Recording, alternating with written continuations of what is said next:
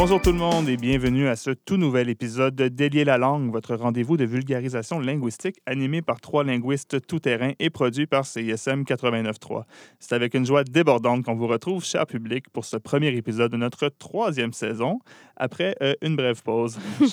je m'appelle David Blondeau et je suis en compagnie de la toujours dynamique, toujours pertinente et bientôt doctoresse Marie Jutra. bon, OK, on n'est pas rendu là, mais ça sent bien. Bonjour David, comment vas-tu? Ben, ça va super bien. Super content d'être en studio euh, pour la nouvelle saison. Oui, tout à fait.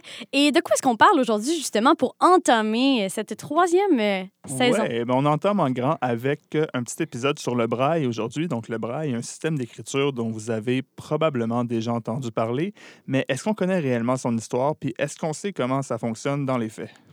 Ben, en tout cas, avant de préparer l'épisode d'aujourd'hui, j'en savais vraiment très peu sur le braille. Hmm. En fait, à part une incroyable admiration pour les gens capables de différencier un picot en haut et deux à droite et un picot en haut et trois à droite, euh, mes connaissances sur le braille s'arrêtaient pas mal là. Ouais, ben même chose ici. Honnêtement, euh, je savais que c'est un système d'écriture tactile, donc qui fait appel au toucher, euh, puis qui est utilisé par les personnes aveugles ou qui vivent avec certaines formes de déficience visuelle. Euh, je savais aussi que le braille était composé de lettres, donc un peu de la même façon que notre alphabet qu'on utilise les personnes voyantes.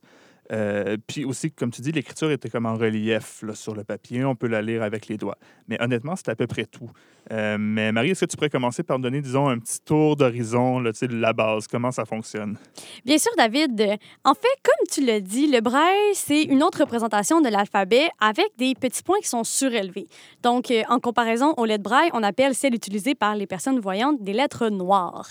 Donc, le braille est représenté en fait comme un domino euh, de six points, c'est-à-dire trois lignes et deux colonnes. OK. Donc, le domino, il est comme debout. Un domino debout. C'est un peu difficile à expliquer sans support visuel, Ouais. mais voilà un des nombreux défis justement auxquels font face au quotidien euh, les personnes ayant une déficience visuelle. Donc, on va faire avec pour les biens de euh, l'épisode d'aujourd'hui. Mm.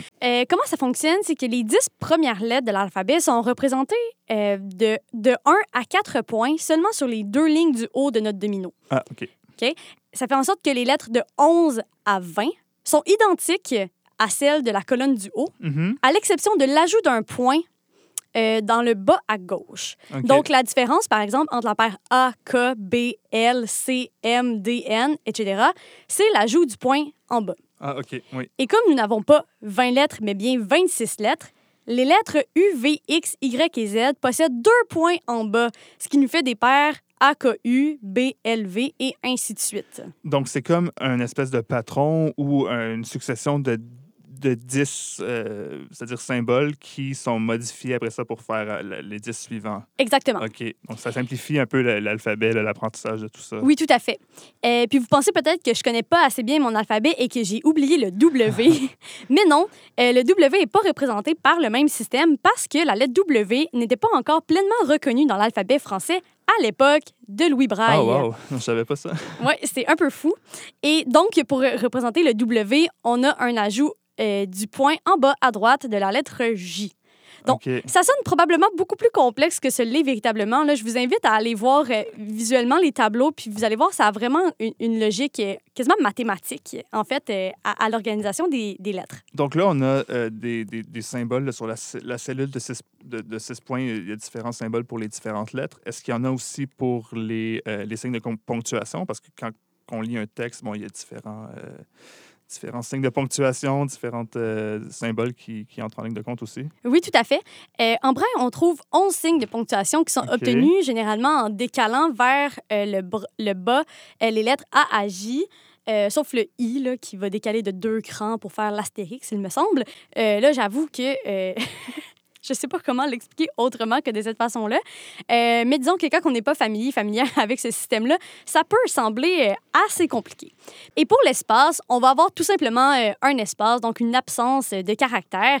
Une chance, vraiment. Là, Oui. Imagine si c'était vraiment juste un long mot infini où il fallait en plus déceler les espaces. Euh, ça doit vraiment notamment aider au décodage d'avoir justement ces espaces-là. Ouais. Euh, comme le, déco- le décodage euh, par perception visuelle, euh, quand on rencontre des mots, ben, le, le cerveau fait comme un, un pré-ménage. ouais. Donc, euh, c'est pas vraiment vrai qu'on lit, en fait, euh, chaque mot. Là, c'est vraiment, euh, c'est vraiment le cerveau qui fait une analyse de- du décodage. Et euh, j'imagine qu'en braille, ce serait similaire. Donc, le fait qu'on rencontre un mot qui est très court, par exemple, ça doit faciliter et accélérer considérablement la lecture. Ça, ça me, fait- ça me fait penser, peut-être une dix ou une quinzaine d'années, il y avait une- les fameuses chaînes de lettres qui circulaient, puis il y en avait une que c'était un texte qui disait... euh, Si les- tu es capable de lire ceci. Exact. Les, les- Ouais. les lettres de chaque mot avaient été mélangées, puis le cerveau arrivait à le lire. Donc, c'est probablement aussi, on peut présumer la même chose euh, av- avec l'alphabet braille, c'est qu'on on finit par filer ou à reconnaître les mots. euh, certaines formes, ou disons, euh, si on sait que les deux premières lettres, euh, les probabilités sont que ce soit ce mot-là. Par exemple, Oui. les- les- tous les mots, euh, tous les déterminants, les conjonctions, des mots qui reviennent souvent dans un texte, ça pourrait être ça. D'autant plus qu'un contexte de lecture aussi, le- les mots sont pas en Exactement, en exactement. Puis c'est exactement ce qu'on avait, euh, ce qu'on avait abordé dans l'épisode justement sur la langue et le cerveau. Oui, Euh, on, on adressait un petit peu la, la- la question de comment est-ce que le cerveau perçoit un code qui soit, qui soit auditif dans le cas de la langue parlée, visuel dans le cas de la LSQ qu'on a abordé Ouais. aussi euh, précédemment. Et tu portes à croire que ce sont les mêmes processus neurologiques qui sont en ligne de compte pour le décodage et pour la production aussi d'un texte dans un alphabet qui est tactile. Et aussi, euh, pour ce qui est des majuscules, euh, on ajoute un symbole euh, de deux points. En fait, ça ressemble vraiment à notre deux points à, à nous, qui va être placé devant la lettre pour indiquer que la lettre suivante est une lettre en majuscule. OK. Puis, j'imagine qu'il y a des, des symboles pour les chiffres aussi. Oui, effectivement, il existe deux systèmes pour représenter les chiffres en braille en français. Donc, il y a d'une part le système dit Louis Braille ou encore littéraire et le système Antoine. Donc, le braille, c'est le système qui est le plus ancien. En fait, c'est lui qui a été développé le premier. Et aujourd'hui, il est principalement utilisé dans les ouvrages de type littéraire et non pas mathématique. Donc, le chiffre, en fait, c'est le même symbole qui, euh, que la lettre correspondant à son nombre dans l'ordre. C'est-à-dire que A, c'est 1, B, 2, c'est 3, et ainsi de suite. Euh, mais précédé d'un préfixe, un peu à la même manière que la euh, majuscule. Donc, euh, le, le- le préfixe, c'est un genre de L à l'envers. Donc, imaginez euh, sur un domino, si on voulait Ouais. faire un L euh, où la patte pointe vers la gauche, ce serait le, le préfixe nombre. OK, donc c'est ça, le préfixe annonce à la lecture que ce qui vient, c'est pas une lettre, mais bien un chiffre. Exactement, jusqu'à la présence d'un espace. Ah, d'accord. Donc, pour écrire en braille une année, par exemple 1967, nous aurions le préfixe chiffre, notre L à l'envers, suivi des lettres A, J, F, G. Ah, d'accord, oui, je comprends. Ouais. Et pour ce qui est du système Antoine, introduit par Louis-Antoine, bon, c'est une affaire de Louis, visiblement, Les brailles. euh, pour, euh, en fait, ça a été développé pour euh, la notation euh, braille en mathématiques. Et c'est aujourd'hui le système qui est recommandé, même en dehors des mathématiques, pour tous les ouvrages scolaires et ou techniques. Et le système Antoine fonctionne aussi avec le préfixe, euh, le, pré- le- principe du préfixe, avec un petit point, en fait, devant les symboles de lettres. Puis, euh, quand on est une personne voyante et qu'on lit un texte imprimé, ben, on, remarque qu'il y a plusieurs éléments typographiques qui viennent structurer notre lecture. Là, je pense aux caractères gras, euh, soulignements italiques. Comment est-ce que c'est rendu en braille, tout ça? Ben, en fait, dans la majorité des cas, les différentes formes qu'on va appeler des mises en évidence, donc euh, que ce soit l'italique, le souligné, le gras, même la couleur à la limite, ça va être signalé en braille par un même indicateur euh, de mise en évidence. Ah. Donc, c'est un symbole unique qui va indiquer que ce qui suit doit être mis en évidence, mais il n'y a pas de spécificité, de spécificité pardon, à savoir si ça doit être euh, italique, souligné, tout ça. Euh, si ça vise un segment qui est plus long, on va avoir un symbole début de mise en évidence et fin de mise en évidence. OK. Puis, j'ai une autre question. Vas-y. Euh, là, les exemples de lettres que tu viens de donner, euh, on parle des lettres du français spécifiquement, mais est-ce que le braille fonctionne ou a été adapté plutôt dans d'autres langues?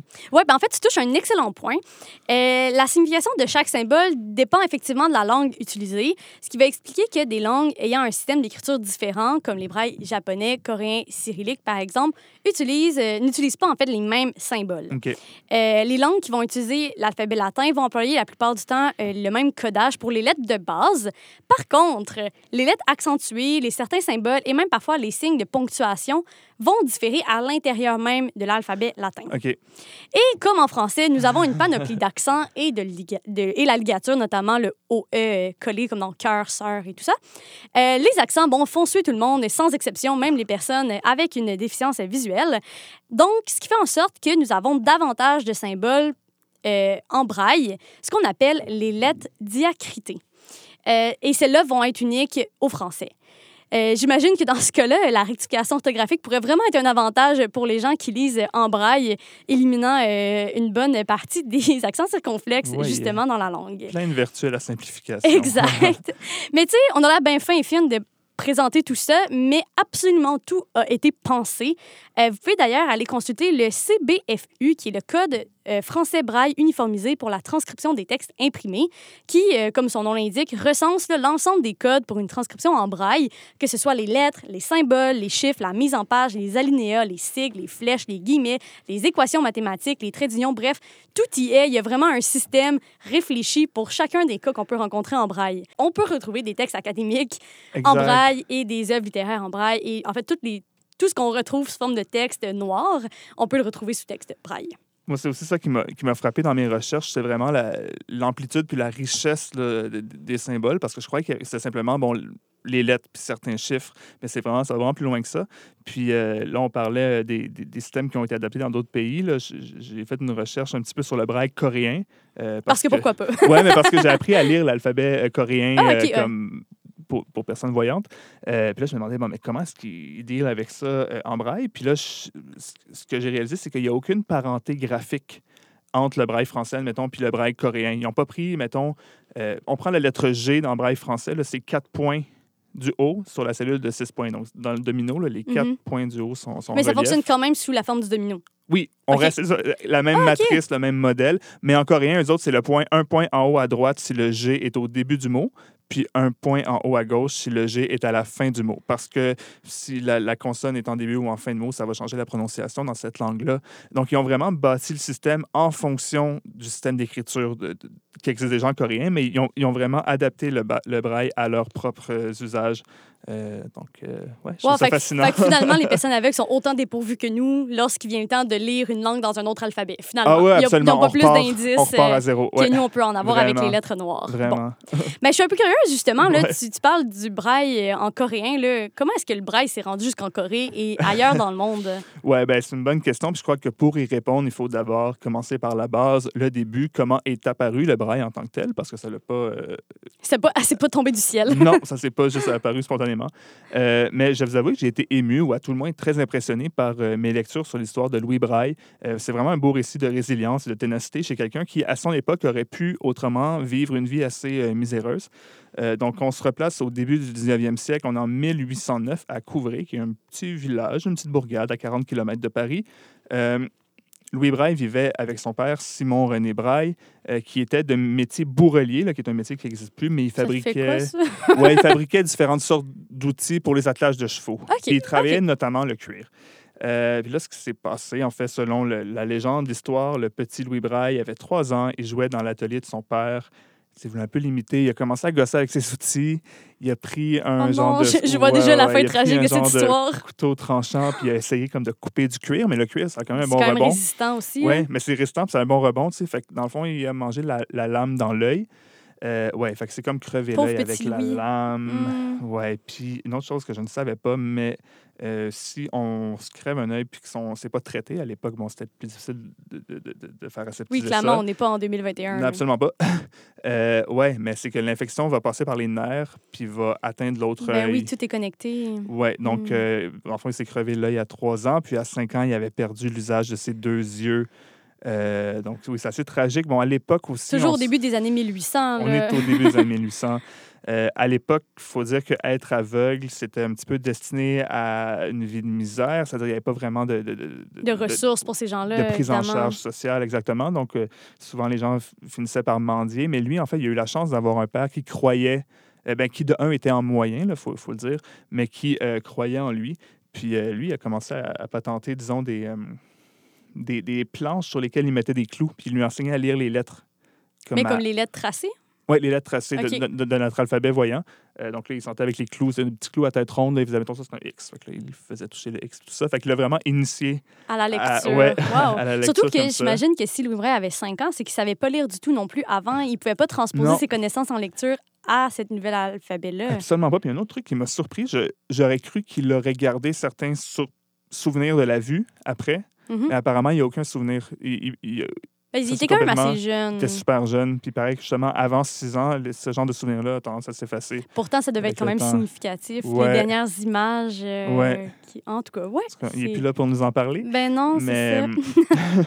mais oui, donc c'est ça. C'est un peu comme les, les outils de son père lui ont enlevé la vue, mais éventuellement lui ont ouvert. Lui ont redonné finalement d'une certaine façon là, un système d'écriture. Ouais. Ah, Puis, dans le fond, son père a eu vent qu'il y avait un institut à Paris qui s'appelait l'Institut Royal pour les jeunes aveugles où on, on offrait de l'enseignement à ces jeunes-là. Donc, euh, bon, il a écrit des lettres, il a fini par réussir à placer son fils dans cet institut-là. L'Institut Royal pour les jeunes aveugles avait été fondé par un dénommé Valentin Harry. euh, H-A-U tréma Y, qui était bon, une espèce d'éminent homme de lettres de son époque, qui avait été interprète pour le roi d'Espagne. Euh, puis bon, lui, il avait décidé à un certain stade de sa carrière de se consacrer corps et âme à la cause des enfants aveugles. Euh, puis il a commencé. Bon, Est-ce qu'il était aveugle lui-même? Non, il n'était pas aveugle lui-même. C'était plus un- une espèce de philanthrope. Ah oui, euh, c'est ça. voilà. Un philanthrope de son temps. Homme de lettres philanthrope. Et euh, il a commencé un peu à jouer avec des techniques, puis il a fait inscrire des textes en relief sur le papier dans le but d'enseigner la lecture et l'écriture aux, aux jeunes aveugles. Encore toujours avec des lettres noires, juste trans. Exactement, juste, ouais. euh, mis en texture. Oui, tu fais bien de le préciser. Les lettres de l'alphabet, lettres noires Les comme lettres ils disent. noires, ouais. comme, on, comme on les appelle. Ouais, donc euh, lui, il a fondé justement l'Institut que va fréquenter Louis Braille, l'Institut national des jeunes aveugles, INJA, qui était la première véritable école collective destinée à cette clientèle-là. Parce qu'auparavant, il fallait vraiment. Tu pouvais apprendre à lire, disons, les lettres noires en relief si t'avais- tes parents avaient les moyens de te payer un tuteur puis habiter à Paris, mais autrement, c'était. c'était- la question de ressources aussi, j'imagine, à ce Ouais. moment-là. Ça devait pas être courant de trouver euh, des gens, en fait, pour juste produire ces textes-là aussi. Là. Je sais pas Ouais. comment ils faisaient. Maintenant, on a des, des outils pour faire ces, ces transcriptions-là, mais j'avoue qu'à l'époque, euh, ça devait être fait manuellement. Ça devait être hyper- fastidieux comme travail. Ouais, c'était hyper marginal. Euh, donc, c'est ça lui, bon, après avoir fondé l'Institut, il a comme euh, implanté son système de caractères romains en relief, euh, puis il s'est mis à l'enseigner à l'Institut, mais très rapidement, il y a des espèces de problèmes qui, qui ont fait surface par rapport à ce système-là, c'est que c'était super difficile à reconnaître. Euh, c'était super long lire un texte, donc c'était pas vraiment convivial, puis ça encourageait pas vraiment la, littératie. Euh, donc, si on revient à Louis Braille, il y a 12 ans à peu près, là, quand il rentre à l'Institut, en 1821, et c'est l'année où l'Institut a reçu un maître invité, euh, le monsieur Charles Barbier de la Serre, qui est un ancien militaire. Euh, puis lui aussi, c'était comme reconverti dans justement ça. La philanthropie. La philanthropie. Lui, un peu plus en mode cryptographie, c'est-à-dire qu'il voulait créer des codes potentiellement pour euh, crypter des, des- des échanges militaires. J'imagine que s'il était ancien militaire, il devait s'inspirer du code Morse, Euh, peut-être? Peut-être. En fait, je sais pas. Je pourrais pas vraiment me prononcer là-dessus. C'est une hypothèse. Mais lui, en fait, il a, il a- il a conçu un système d'écriture tactile, donc tout comme le braille, qui est composé, alors que le braille, tu parlais d'une cellule de 6 points. Comme un. Là, on est à 12 points. Ouf! Euh, mais ça restait, c'était plus facile pour ces gens-là que la méthode de, de, de M. Haui, mais ça restait peu commode. Euh, puis ce système-là, l'affaire, c'est qu'il il transcrivait les sons et non pas l'alphabet. Fait que c'est comme si on avait... C'était écrit en API, dans le fond. C'était exactement écrit comme en pas fou, me alphabet. semble, en tout cas. comme en alphabet phonétique international. Donc, admettons, si on parlait, euh, si on veut, le parle, comme boire un verre d'eau, mais il y aurait écrit eau, juste le son, le, le- le- le son pour eau.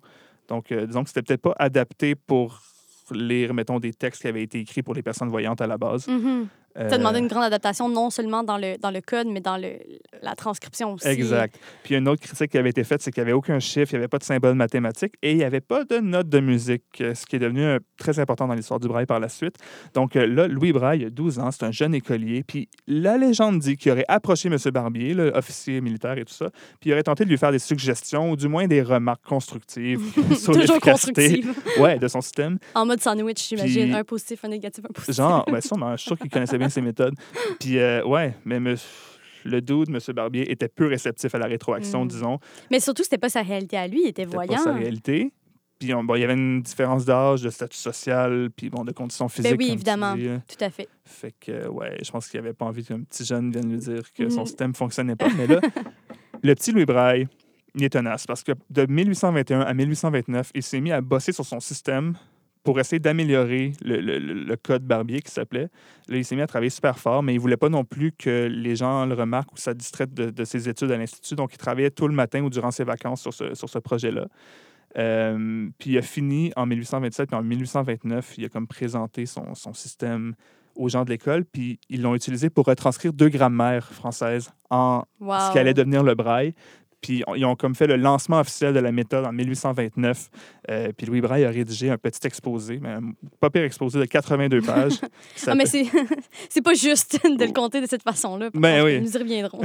mais c'est euh, procédé pour écrire les paroles, la musique et le plein chant au moyen de points à l'usage des aveugles et disposé pour eux. Ça, c'était le titre de, de sa, sa Puis il était publication. assez jeune quand même à ce moment-là. S'il est né en Ouais. 19 Il y avait 20 ans tout juste. Il y avait 20 ans tout juste. Wow. C'est fou, mais J'aimerais ça pour avoir accompli autant de choses Ouais, à 20 moi ans. C'était le résultat de son travail à l'adolescence après s'être fait rabrouer par euh, les autorités et puis une éminence de son domaine. Donc, c'est vraiment, quand je dis euh, une histoire La vraiment persévérance. euh, impressionnante. Ouais. ouais, tout à fait. Euh, puis bon, dans les années qui ont suivi, il a eu l'occasion de mettre son système à l'essai Est-ce qu'il avec. était plus réceptif aux commentaires? Mais là, tout d'un coup, ils ont comme allumé que c'était pas pire. puis là, il a eu l'occasion de mettre son système à l'essai avec les élèves.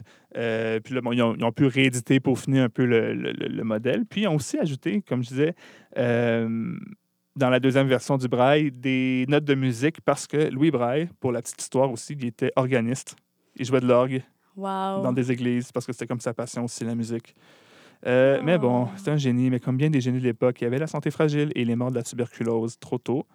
Alors euh, voilà, puis mais son invention a vraiment décollé. Le Braille a vraiment comme connu sa gloire peu de temps après le décès de Louis Braille. Euh, puis bon, il faut dire, au 19e siècle, il y avait de la concurrence, il y avait d'autres systèmes d'écriture qui, qui, qui étaient en train d'émerger en même temps. Euh, donc certains qui se fondaient sur l'alphabet latin, là, comme ce qu'on a vu tantôt, Mhm. les lettres euh, Tracées, en fait, tracées, oui. ouais. Puis d'autres qui étaient codifiées comme le Braille. Mais bon, 1854, donc on est comme 30 ans plus tard, la France reconnaît officiellement le Braille comme système d'écriture pour les personnes aveugles. Puis bon, après ça, ça, ça a déboulé. Il y a eu un congrès mondial où, euh, qui a comme tranché en faveur du Braille par rapport à d'autres systèmes en 1878. En 1917, quand même plus tard, les États-Unis viennent reconnaître le Braille comme leur système à eux.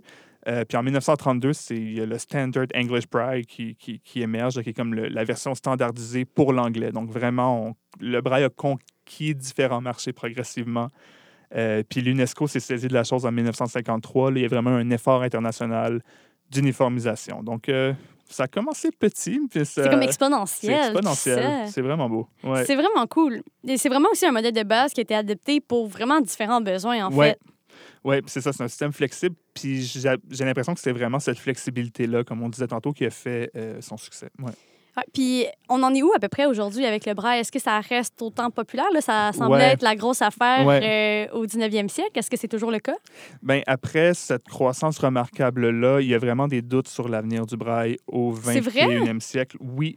Euh, Avec, euh, les, les- avec les enregistrements, j'imagine. Avec Oui, les... mais tous les outils technologiques, c'est ça, c'est une question très légitime. Est-ce que le braille va survivre au 21e siècle? Parce que le monde est en train de changer. Euh, puis notamment, ben, c'est sûr que dans, dans ma vie à moi de personne euh, voyante, les outils informatiques occupent pas mal plus de, de, de- de place que quand je suis né dans les années Oui, 90. C'est tout euh, à fait légitime de penser que ouais. ces technologies-là affectent d'autres euh, systèmes d'écriture ou de code. Ben, je vous donne une statistique pour commencer. Euh, aux États-Unis, selon la Fédération na- nationale des aveugles du pays, euh, dans les années 50, c'était la moitié des enfants aveugles qui apprenaient le braille, tandis qu'aujourd'hui, on parle plutôt d'un enfant sur 10. Ouh, c'est très Ouais. peu. Mais même, même 50 je- ça me semble peu aussi. Oui, mais il faut dire que j'imagine, c'est mon hypothèse, dans les années 50, peut-être Oui. que l'accès à l'enseignement n'était pas le même pour ces, pour ces jeunes-là. Euh, Oui, on- certainement. C'est pas, j'imagine que c'est pas tous les corps de métier non plus qui nécessitent forcément une, une compréhension complète euh, du système d'écriture. J'imagine que c'est des gens qui vivaient euh, dans des milieux ruraux et qui faisaient des travaux, par exemple, en agriculture. Ouais. Euh, ils ont dû trouver des systèmes un peu plus pratico-pratiques dans la vie quotidienne, mais que le système d'écriture faisait pas forcément partie de leur vie. euh. Puis, euh, puis en France, en fait, ça m'a beaucoup étonné parce que c'est la mère patrie de Louis Braille. On estime que seulement 12 des personnes aveugles ou qui vivent avec des déficiences visuelles lisent aujourd'hui le Braille. Wow, OK. C'est vraiment, euh, vraiment peu. 88 ne le lisent pas.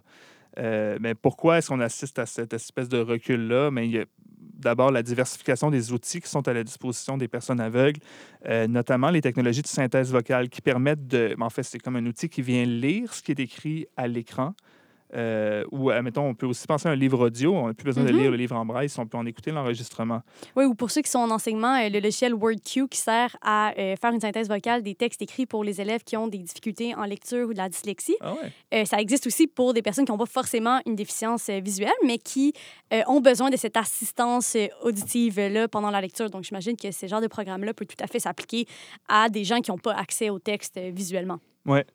Euh, puis il y a plusieurs témoignages qui ont été recueillis de personnes qui ont perdu la vue à l'âge adulte, puis qui ont décidé simplement de ne pas apprendre le braille. Parce que souvent, ils vont l'avoir essayé, puis on se rend compte que c'est pas facile. C'est pas chose aisée à l'âge adulte d'apprendre un nouveau système de, de lecture puis ils disaient j'ai des outils informatiques qui font ce travail-là. Mhm. donc je- je- C'est ça, je faut suis pas dire que le, le 88 des gens qui, en, en France euh, qui, euh, qui ne lisent pas le braille, ça veut pas dire que ces personnes ne sont pas fonctionnelles dans la vie, c'est qu'ils ont trouvé d'autres moyens pas. pour... euh, on ne faudrait pas penser que ces gens-là sont embarrés chez eux à ne rien faire. Là, ils fonctionnent dans la vie de tous les jours avec d'autres méthodes. Puis un, un aspect auquel euh, j'avais pas pensé personnellement, mais en fait, toute cette notion-là du recul du braille, ça fait vraiment débat au sein des communautés des personnes aveugles et euh, ou vivant avec une déficience visuelle. Euh, en fait, il y a certaines personnes qui avancent que le braille constitue en quelque sorte la base de la littératie au sein de ces communautés-là. Hmm. Euh, puis que le fait de privilégier l'audio, ça pourrait favoriser des formes d'analphabétisme en quelque sorte. Euh, Intéressant. oui, il y a des études qui ont été faites puis qui ont démontré que les personnes qui n'avaient pas appris le braille et qui n'avaient pas côtoyé différents textes écrits, justement, par l'intermédiaire du braille, euh, étaient moins à l'aise après coup pour rédiger des textes parce qu'ils étaient seulement en contact avec l'audio. Donc là, quand venait le temps de comme Mais structurer la pensée. à l'oral, j'imagine, dans ce cas-là. Oui, oui, en fait, mais je, je crois que c'est plutôt plus à la, l'organisation des idées, Ouais. puis la, la- les phrases, la construction des phrases, tout ça. Quand venait le temps de, de structurer la, structurer la pensée, euh, ponctuer les phrases, c'était plus difficile. Pas, pas que, pas que c'est un, un signe d'intelligence de savoir ponctuer les phrases, mais plutôt que c'est comme s'il y avait un peu moins d'outils après ça quand venait le temps, s'il il était dans un poste où il était appelé à justement rédiger des choses, mais là, il, y avait comme une difficulté. C'était un peu un obstacle, dans le fond, de ne pas avoir été en contact avec la forme mais écrite, entre guillemets, Ouais. de la langue. C'est ça, exactement. Comme, comme nous, on parlait dans d'autres épisodes des différents registres dans lesquels on navigue, le, Mhm. registre oral, le registre écrit.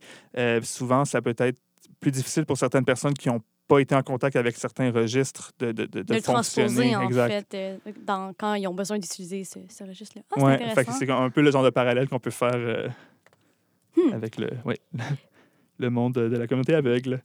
Oui, puis j'imagine aussi qu'à cela, on, on ajoute la question de l'enseignement. Là. Ouais. Si les gens euh, lisent de moins en moins le braille, tout porte à croire que les gens enseignent également de moins en moins Mhm. euh, le braille. Et euh, je ne vais pas trop euh, m'avancer parce que ce n'est pas mon domaine spécifique, mais il semblerait justement que, qu'il est plus courant, en fait, aujourd'hui, que les jeunes qui sont aveugles ou qui vivent avec une déficience visuelle se retrouvent, en fait, dans des classes relativement normales, puis ne Ouais. sont pas nécessairement... euh, dans des écoles, par exemple, spécialisées. Il y, en existe toujours, mais que c'est de moins en moins commun que ces gens-là, finalement, ont des, évidemment, ont des mesures adaptatives euh, en fonction de, de leurs besoins particuliers, mais qui sont euh, quand même dans des classes euh, relativement normales. Puis il y a moins d'enseignement en milieu avec, avec des professeurs qui vivent avec ces mêmes, euh, cette même réalité-là. Euh, donc, c'est sûr que ça, euh, ça porte moins, en fait, à la croissance de, de cette espèce de, de culture braille, comme on peut avoir avec la culture sourde, justement, en LSQ, où le, ça peut être un choix pour certaines personnes de, euh, de continuer à parler la langue des signes, même s'il y a une certaine perception auditive qui était faite, parce qu'il y a une culture propre à ce système-là, à cette communauté-là. Puis là, j'ai l'impression que si c'est moins spécialisé, peut-être qu'on perd un petit peu de ça, puis que ces gens-là sont plus marginalisés dans des classes régulières, par exemple. Oui, mais c'est ça, c'est comme un couteau à double tranchant où on perd l'aspect plus Il y a comme communautaire. intégration, mais il y a moins l'aspect communauté euh, spécifique. Oui, ben c'est ça. Le braille comme outil communautaire a besoin de la communauté pour se, se perpétuer dans une certaine euh, mesure. Mais ouais, est-ce que le Des braille... grosses questions. Ouais. Est-ce que le braille a un avenir à, à l'ère numérique? Euh, il y en a certains, certaines qui disent que c'est possible. Bon, il y a bien entendu des technologies qui permettent de transcrire puis d'imprimer en braille les textes qui figurent sur un écran. Euh, Mhm. il y a aussi des claviers spécialisés qu'on appelle euh, plage braille. Oui, oui, oui, permettent- c'est en dessous du clavier, là. Oui, exact. Puis là, tu peux taper en braille un texte à l'ordinateur, puis après ça, tu peux le faire lire par synthèse vocale. Donc, il y a Pour voir que ça concorde avec, euh, avec ce qui était euh, Ouais. écrit, en fait. Oui, avec ce qu'on avait en tête. ça. Oui, exact. Il y, a- il y a moyen d'intégrer le braille à, à l'arsenal informatique. Euh, puis ça peut aussi être combiné à des technologies comme de reconnaissance de, de caractère. Donc, tu prends, mettons, une photo d'un texte, puis après ça, tu peux le faire imprimer en braille. ou Oui, puis avec l'augmentation, ben pas l'augmentation, mais l'amélioration de ces technologies-là, j'imagine que c'est de plus en plus facile et accessible là, de Ouais. le faire. là. Évidemment, si on prend des textes, par exemple, euh, qui datent euh, de- de- de- d'une autre époque versus des textes qui sont publiés aujourd'hui où, par exemple, les documents en PDF sont faits pour être lus par des lecteurs PDF, c'est sûr que ça aussi, ça doit simplifier considérablement la chose là, parce que c'est pas tous les programmes qui reconnaissent correctement les caractères. Par exemple, les O, les A, des fois, sont confondus. Oui, J'ose même pas imaginer si on a un texte en braille, comment ça doit être compliqué, là, si un point vient changer toute, euh, toute la lettre, tout le mot? En tout cas, ça doit être quand même euh, assez complexe. Et d'ailleurs, parlant justement euh, de l'avancée des technologies et de l'informatique, ben en fait, ces, ces développements-là, ça a apporté des nouveaux besoins pour le braille. Parce que en braille standard, ben, avec les six points, ça permet seulement 64 combinaisons pour coder des caractères, ce qui est quand même assez euh, peu. Ouais. assez limitatif. Ouais. Euh, parce que, comme on l'a vu, il y a certains caractères, comme les majuscules, par exemple, qui sont seulement un ajout d'un préfixe devant le point, mais ça ne nous donne pas accès à un caractère de plus. Euh, donc, on a, en informatique, en fait, on utilise un système sur 8 points plutôt que sur 6 points, ce qui fait en sorte qu'on a une possibilité de 256 combinaisons plutôt que de seulement 64 combinaisons possibles.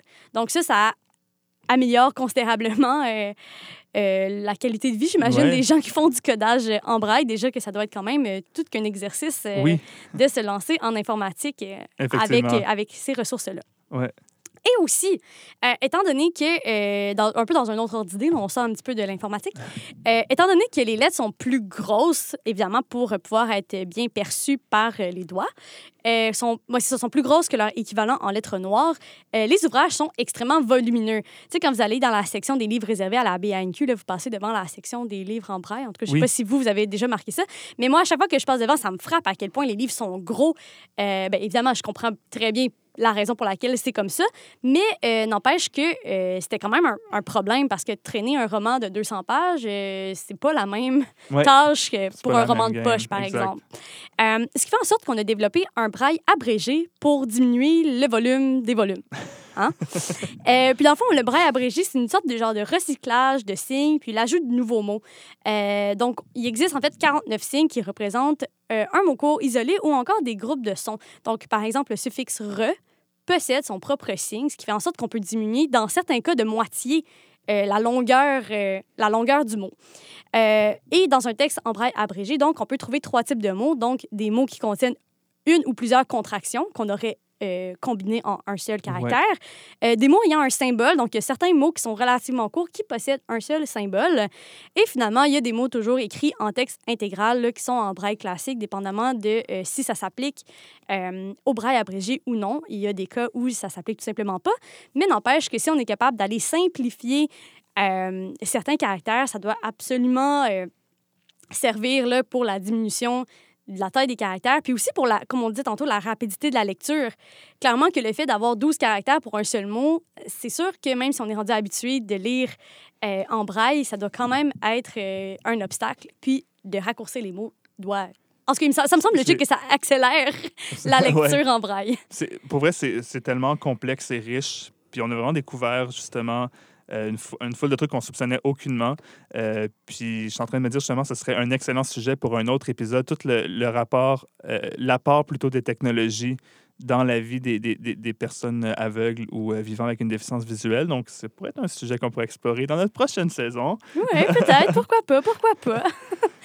Mais effectivement, là, comme tu l'as dit, David, j'ai l'impression d'avoir vraiment ouvert une, boîte de Pandore. Ouais. là. Il y a tellement d'informations. J'ai trouvé vraiment plein de, de ressources. euh, ce qui est- Puis il y a vraiment euh, un paquet de, de gens qui ont écrit là-dessus puis qui Ouais. vivent avec, avec le braille, en fait.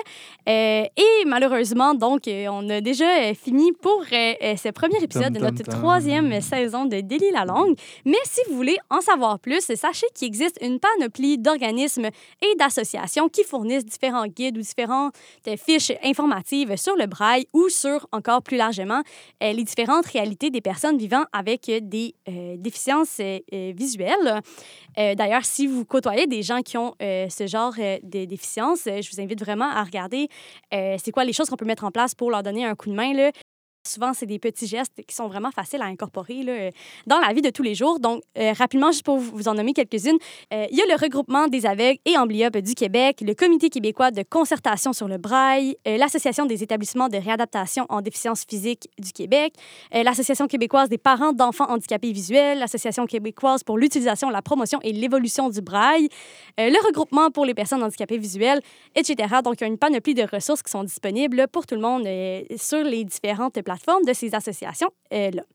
Aussi, euh, sur- dans un autre ordre d'idée, on vous invite à écouter tous nos autres épisodes de nos deux saisons précédentes euh, sur, et celui-ci bien sûr, et sur euh, le site web de CISM 89.3 ou encore sur Apple Podcast et Spotify. Vous pouvez aussi nous suivre sur Facebook pour être au courant de la sortie de nos prochains épisodes. À très bientôt! Tourlou!